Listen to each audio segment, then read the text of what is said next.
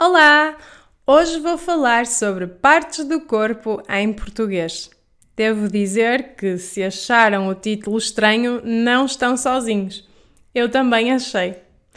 De qualquer forma, por mais estranho que seja o assunto, todos nós temos partes do corpo e pode ser muito útil saber o nome de cada uma delas se formos ao médico, por exemplo. Portanto, decidi dar-vos uma lista de vocabulário sobre este assunto hoje, para que vocês não digam que o vosso braço está a doer, quando na verdade é a vossa cabeça que dói. ok, vamos começar. O corpo, a cabeça, o tronco, os membros quando somos crianças na escola, sempre aprendemos estas palavras primeiro. É como se estivéssemos a dividir o corpo em três partes: a cabeça, o tronco e os membros. Depois disso, começamos a aprender em detalhe todos os substantivos restantes sobre o corpo. Vamos lá aprendê-los agora?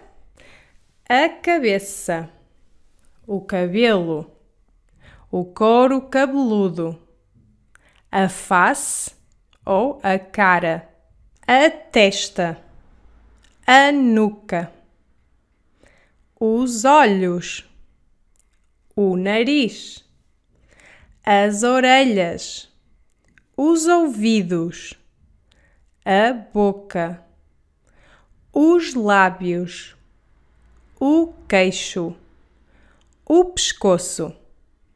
Então, nesta tabela incluí tudo o que podem encontrar na parte do corpo correspondendo à cabeça. Ok, eu nunca pensei que diria esta frase estranha na minha vida, mas acho que vocês percebem o que quero dizer. Inclui a parte interna das orelhas porque quando quisermos avisar o nosso médico que estamos com dor de ouvido, não diremos dói-me as orelhas, mas sim dói-me os ouvidos. Só usaríamos a primeira frase se tivéssemos um corte na parte externa da orelha ou outra lesão que estivesse a fazer com que a parte externa da orelha doesse.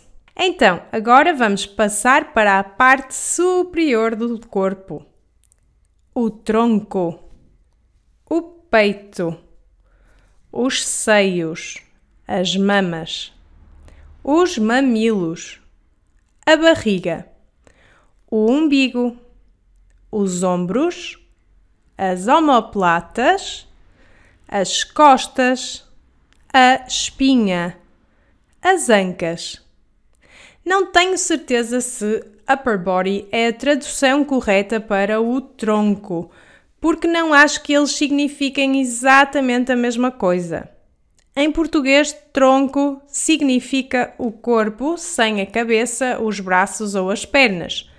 Portanto, inclui também as ancas. Em seguida, vamos olhar para os membros.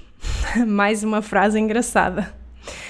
Os membros, os braços, os cotovelos, as mãos, as unhas, as pernas, os joelhos as coxas, os gêmeos, os calcanhares, as canelas, os pés, os dedos. Notem que, ao contrário do inglês, em português toes e fingers são a mesma palavra. Dedos. Quando queremos distingui-los, se não se conseguir distinguir pelo contexto, podemos dizer os dedos dos pés ou os dedos das mãos. Agora, na próxima tabela, veremos os nomes das partes íntimas do corpo. Partes íntimas: o pênis, os testículos, a vagina, o ânus, as nádegas. Finalmente, acho importante incluir os órgãos internos nesta lista porque podem ter que dizer algo como dói-me o estômago ou algo semelhante. Órgãos internos: o cérebro, o esófago, a laringe, a faringe, as cordas vocais, os pulmões, o estômago, o fígado, o coração, os intestinos, o útero, os ovários, a bexiga, a vesícula biliar, o pâncreas, os rins. E é isso. Espero que tenham aprendido o suficiente sobre as partes do corpo em português e também sobre os órgãos internos em português. Já usaram alguma destas palavras? Esqueci-me de alguma coisa? Se sim, deixem um comentário em baixo e contem-me tudo. Beijinhos! Tchau!